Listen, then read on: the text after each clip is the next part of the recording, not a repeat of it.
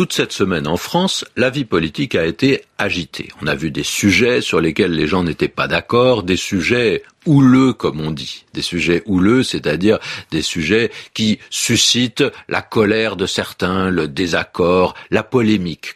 Ça soulève la polémique, la polémique fait rage. Alors on peut se demander, puisque c'est le mot de la semaine, ce que c'est vraiment qu'une polémique. C'est une dispute vive, c'est un sujet sur lequel on n'est pas d'accord, mais de façon très sensible, alors on peut se mettre en colère. Et ce qui ressort le plus dans ce mot, c'est que ce différent est explosif, ça fait des éclairs. S'il y a polémique, ça fait des étincelles. Il y a mille images possibles pour montrer ce côté assez éclatant. Mais attention, en général, il s'agit d'une dispute verbale, c'est-à-dire qu'on parle. Ces prises de position des uns et des autres, elles se font par les mots. On ne se tape pas dessus, si vous voulez.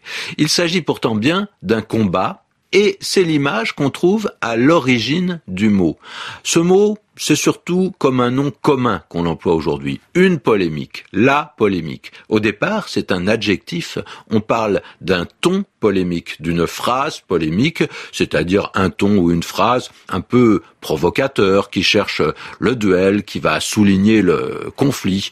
Polémos, en grec, ça veut dire la bataille, le combat. Et même, au départ, c'était le bruit que fait le combat, les cris des combattants et le bruit des épées. Alors c'est vraiment l'expression de la bataille, du choc, avec ce que ça peut avoir de désordonné et de violent. Et aujourd'hui, c'est un mot qui s'emploie beaucoup dans la presse. Un article peut être violemment polémique et les journalistes ou les écrivains qui se sont le plus spécialisés là-dedans, on les appelle parfois des polémistes.